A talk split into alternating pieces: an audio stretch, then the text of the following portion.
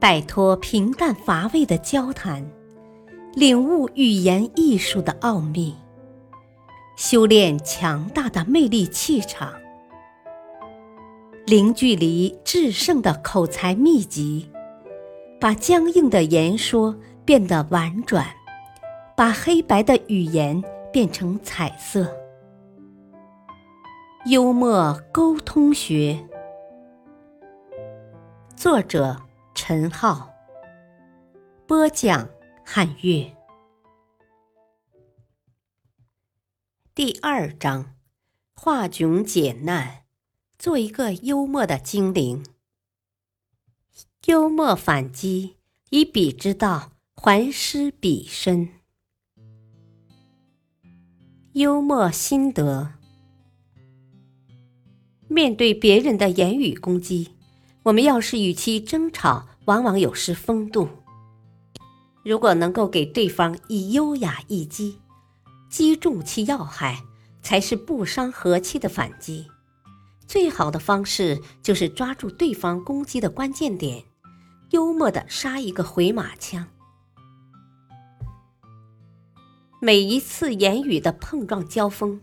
都离不开智慧和幽默的对比，以彼之道还施彼身的幽默反击，能轻松助你智慧脱身，让对手陷入自取其辱的境地，可谓是一幕情节跌宕起伏的人生剧目，极其可观。这种幽默技巧可以让人在轻松愉快的气氛中摆脱尴尬，逆转劣势。在必要的时候，使出幽默这一杀手锏，以欺人之道还治欺人之身，能起到反戈一击、反败为胜的效果，令故意刁难者措手不及。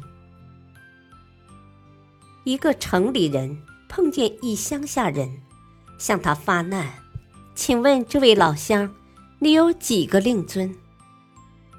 乡下人假装不知。反问：“令尊是什么？”城里人狡猾的曲解：“令尊就是儿子。”乡下人故作无知的反问：“哦，那么请问您有几个令尊？”城里人无言以对。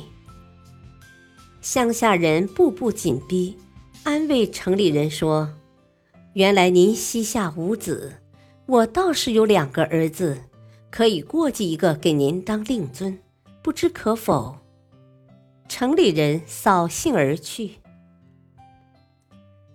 城里人自是有几分见识，欺负乡下人知识浅陋，企图取笑一番；而乡下人则以过人的智慧予以反驳，其语言恭敬，但设下一个又一个陷阱。让城里人搬起石头砸了自己的脚。这位乡下人运用以彼之道还施彼身的幽默技巧，巧用“令尊”一词进行反击，为自己解了围，也维护了自己的尊严。下面故事中的女明星也借幽默的语言展示出自己过人的智慧和应变力。英国电影女演员布雷斯维特靠漂亮和演技赢得众多的支持者。此外，她伶俐的口齿也让人佩服。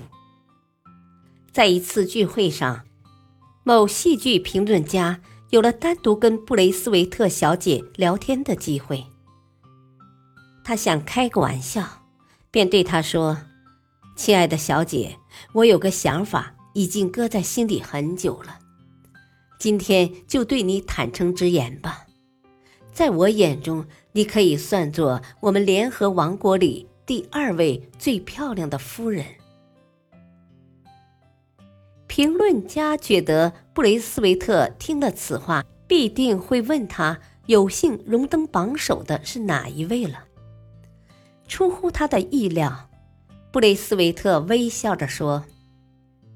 谢谢你，亲爱的先生。我在第二流最佳评论家这里，也就只希望听到这种评论了。戏剧评论家调侃布雷斯维特不是英国最漂亮的女人，当然此话中玩笑成分更多一些。而布雷斯维特也不甘被调侃，其幽默地反击了自作聪明的戏剧评论家，认为他的评论级别也是二流水准。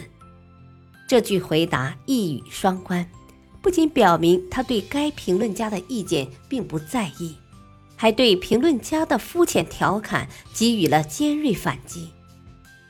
普通的乡下人与聪明的女明星都不是术业专攻，其灵活的应变力和反戈一击多凭借现场的临时发挥；而那些以语言为职业的专业人士，因为在生活中积累了大量的素材和经验，所以在面对攻击时能更轻而易举的。击败无礼之辈。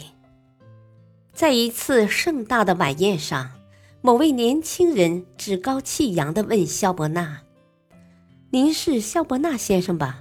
听说您的父亲只是个裁缝。”肖伯纳微笑着说：“是的。”年轻人又问：“那您为什么不学他呢？”肖伯纳笑看了年轻人一眼，问道：“听说你父亲是个谦谦君子？”年轻人挺了挺胸膛，高傲地说：“对。”肖伯纳接着问：“那你为什么不学他呢？”这就是传说中的“一子之矛，公子之盾”，是以彼之道还施彼身的精髓所在。年轻人嘲讽萧伯纳出身低贱，而幽默大师萧伯纳对此不予置评，而是转而批评他的教养，并且借用年轻人的句式和用语。萧伯纳巧妙地运用了幽默的智慧，用这位年轻人的攻击之术，轻松地杀了个回马枪，回击了其傲慢无礼的态度。使年轻人碰了一鼻子灰。感谢收听，下期播讲第三节：当众说话没问题，幽默为你来解忧。敬请收听，再会。